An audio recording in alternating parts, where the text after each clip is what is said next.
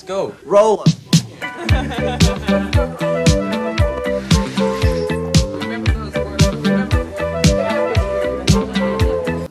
Hola amigas y amigos, les habla Mauricio de Medina y les doy la bienvenida a un episodio más de Aprende, ahorra e invierte.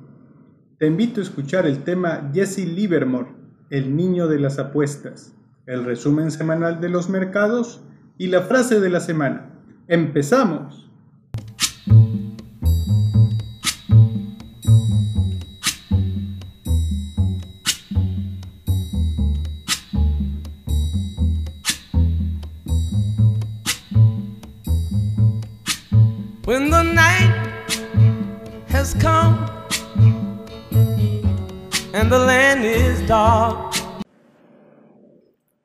Tema de la semana Jesse Livermore fue un famoso operador de bolsa norteamericano, considerado el pionero del trading intradía. Fue en 1929 su momento más alto dentro de su carrera, donde alcanzó la cifra de 100 millones de dólares como fortuna personal. Adicionalmente, fue autor del libro How to Trade Stocks, donde describe parte de sus técnicas de análisis. Conoce más sobre el niño de las apuestas en este podcast. Jesse Livermore nació el 26 de julio de 1877 en un suburbio cercano a Massachusetts. Fue el más pequeño de los tres hijos del granjero Hiram Brooks Livermore.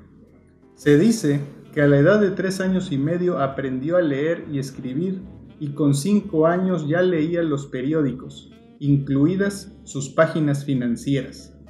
En la escuela demostró talento con los números, completando el plan de estudios de matemáticas de tres años en un solo año. Aún así, cuando cumplió 14, su padre lo sacó de la escuela para hacerle trabajar en su granja. Quiso escapar y su madre le dio 5 dólares y lo subió a un carruaje con instrucciones para trasladarlo a cierta dirección. Pero en lugar de ir al destino fijado por su progenitora, Jesse convenció al conductor de que lo dejara en Payne Weber, un lugar donde se comercializaban acciones de empresas, lugar donde pidió el trabajo de corredor de bolsa. No se lo dieron, pero consiguió trabajar como acomodador de precios en una pizarra ganando 5 dólares a la semana. El trabajo consistía en actualizar los precios de los bonos, acciones y commodities en una pizarra tan pronto como aparecieran en la cinta. Al apuntar los cambios en los precios, se dio cuenta de que a menudo se movían de manera predecible y que se podía batir al mercado ganando mucho dinero. En 1892, con tan solo 15 años, dio su primer paso como inversionista apostando 5 dólares en la empresa Burlington y Quincy Railroad en una casa de apuestas de nombre Bucket Shop, que era un lugar en el cual se le permitía a los clientes apostar por acciones y valores sin poseerlos, y ganó en esta operación 3.12 dólares y fue esta su primera inversión. A los 16 años, sus ganancias en el mercado de valores superaron con creces sus ingresos en Payne Weber, por lo que se dedicó a comerciar a tiempo completo obteniendo ganancias.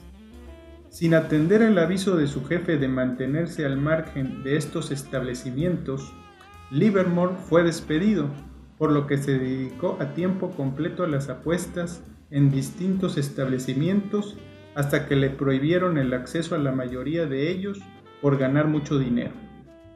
En ese momento, Livermore, apodado The Boy Plunger, ganaba alrededor de 200 dólares a la semana y llevó mil dólares a casa de su madre, quien desaprobó su juego, respondiendo que no estaba jugando, sino especulando. Entre 1895 y 1897, entre 18 y 20 años, acumuló ganancias comerciales de 10 mil dólares, un rendimiento neto del 1000% en tres años de operaciones. Sin embargo, finalmente fue excluido por la mayoría de bucket shops de Boston debido a sus constantes victorias. El uso de disfraces y nombres falsos para comerciar solo prolongó la inevitable prohibición en toda la ciudad. De 1998 a 1900, donde Jesse Livermore ya contaba con 21 y 22 años de edad, continuó comerciando en la última tienda de intercambio de valores del área de Boston que no lo había prohibido.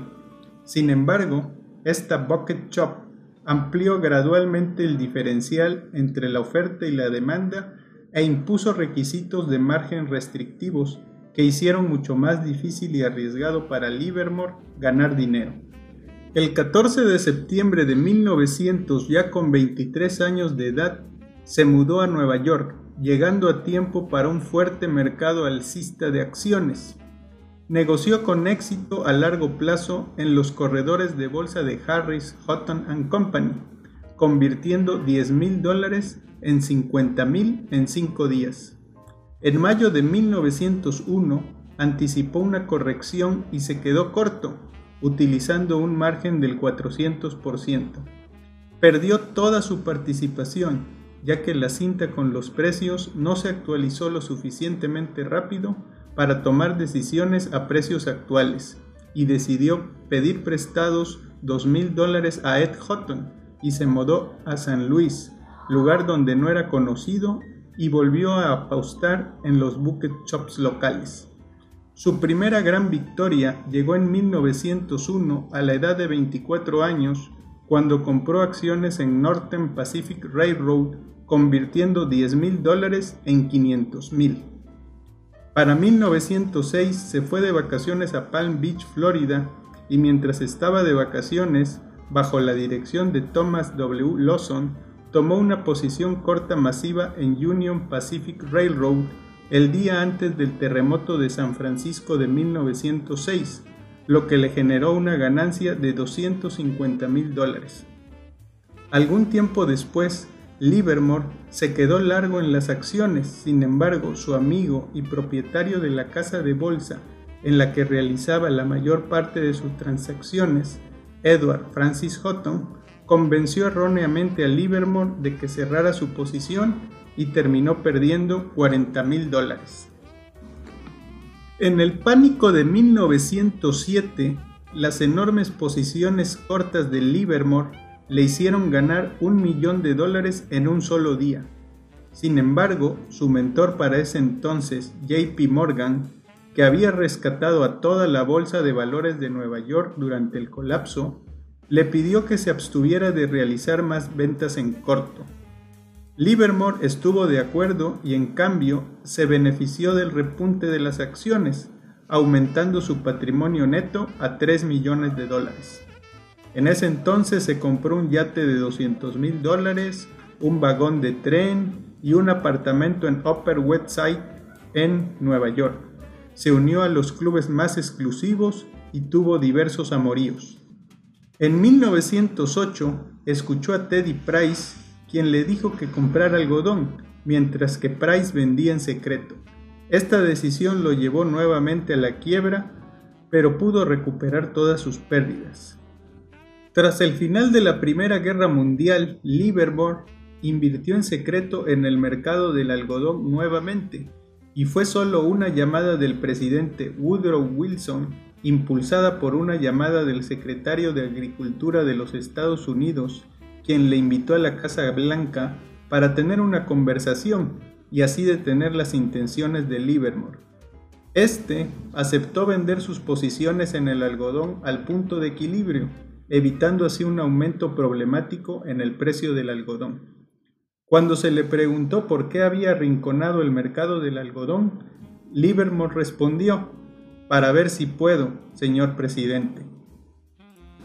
Entre 1924 y 1925 se involucró en la manipulación del mercado, ganando 10 millones de dólares comerciando trigo y maíz, al mismo tiempo que fue diseñando y ejecutando una estrategia en las acciones de Piggly Wiggly, que era una empresa de supermercados y cuyo dueño contrató a Livermore para tratar de manipular el precio de las acciones de su propia empresa.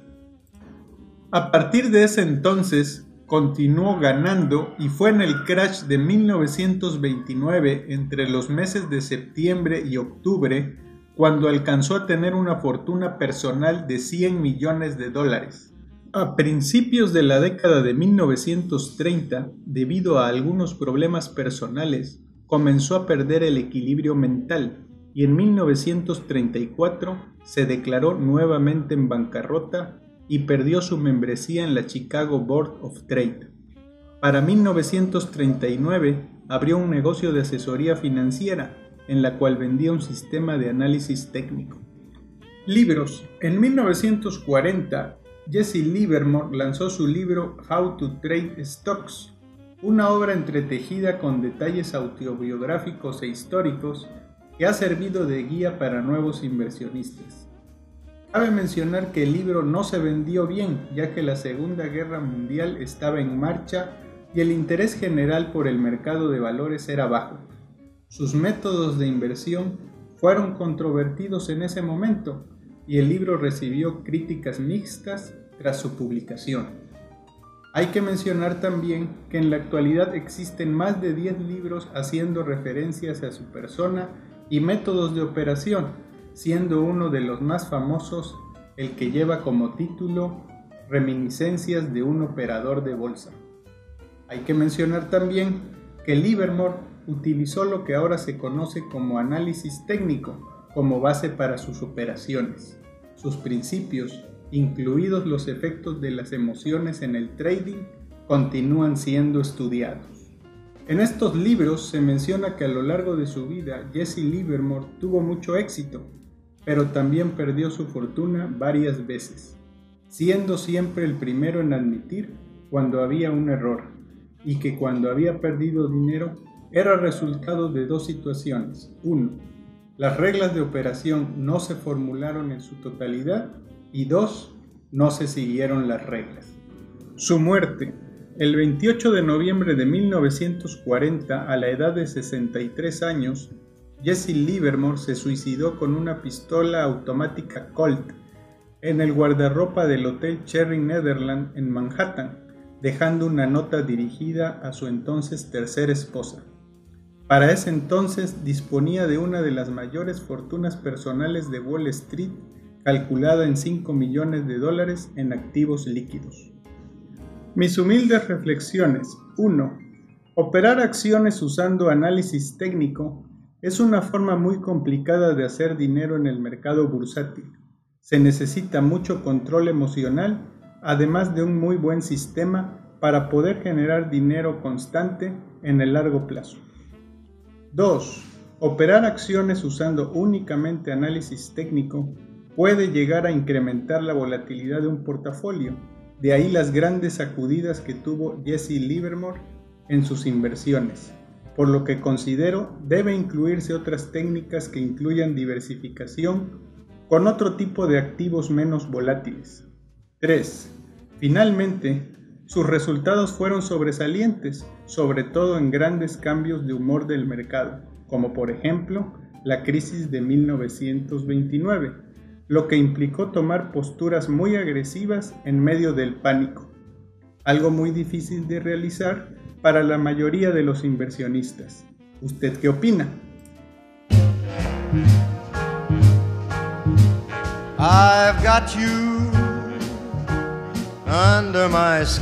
Si te interesan los temas relacionados a las inversiones, sígueme en mis redes.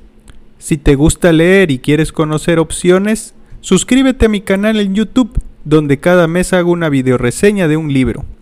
Por otro lado, te invito a adquirir alguno de mis libros, Mexicanos a la Bolsa o Maestros de las Inversiones. Ambos los puedes encontrar en Amazon o en un enlace en mi portal. Resumen semanal del mercado. Al cierre de la semana del 17 de septiembre del 2021, tenemos que el dólar fix tuvo un rendimiento semanal positivo de 0.53% y cierra en 19.98 pesos por dólar. El índice de precios y cotizaciones de la Bolsa Mexicana de Valores tuvo un rendimiento semanal negativo de 0.42% para ubicarse en 51.307 puntos mientras que el índice norteamericano Standard Poor's 500 tuvo un rendimiento semanal negativo de 0.57% para colocarse en 4.432 puntos. Por otro lado, en la semana, el CETE a 28 días se ubicó con una tasa nominal del 4.6%. La inflación se muestra en 5.59% y la tasa de referencia en 4.5%.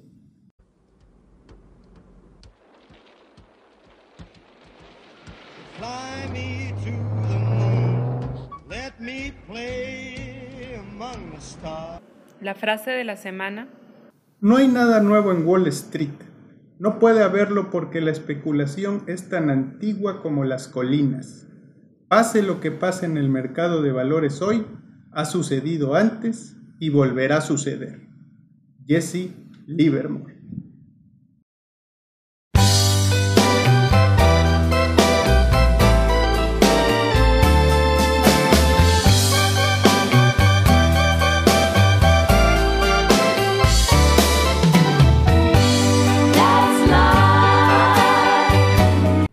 Gracias por escuchar este podcast semanal de Aprende, ahorra e invierte. Y si te ha gustado, comparte con tus conocidos.